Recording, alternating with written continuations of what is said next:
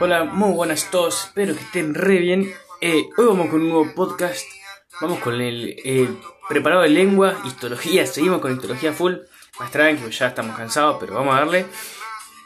Es un órgano eh, macizo que se encarga de la recepción del gusto, de, le da, también participa en la, fonación, en la fonación, en la deglución, em, en la respiración también tiene su, su impacto, así que bueno, es muy importante.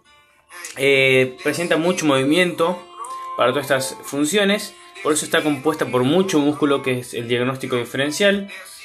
Eh, a su vez también hay glándulas mucosas en este músculo intercaladas, glándulas serosas también tenemos.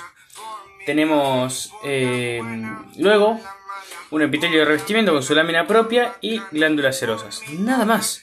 Lo que sí tiene son papilas eh, donde tenemos papilas gustativas, eh, papilas eh, no gustativas, que son las iliadas, porque tienen forma de hilo, papilas fungiformes, que son por ejemplo las, las gustativas, que tienen forma de hongo, por eso fungi, por eso fungiforme. el epitelio es un epitelio plano estratificado.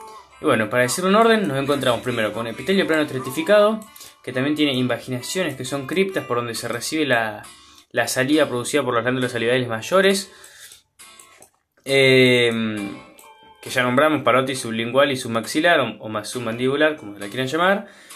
Eh, este epitelio plano estratificado no creatinizado puede tener acá las papilas. Eh, siendo, por ejemplo, la iliada como si fuera una capa acidófila que la recubre y sale hacia afuera como si fuera una vaginación finita eh, intentando asemejarse a un hilo, pero nunca lo llega, obvio, es con imaginación. Debajo de este nos encontramos un tejido colágeno, conectivo colágeno laxo, típico, eh, subyacente al tejido epitelial de revestimiento. Y ya nos empezamos a encontrar a, las glándulas serosas, al músculo con su epimicio, perimicio, etc. Y bueno, capaz algún otro vaso luego. Y también nos encontramos con las glándulas mucosas. No mucho más. Es esto sencillo y espero que también les haya servido. Un saludo.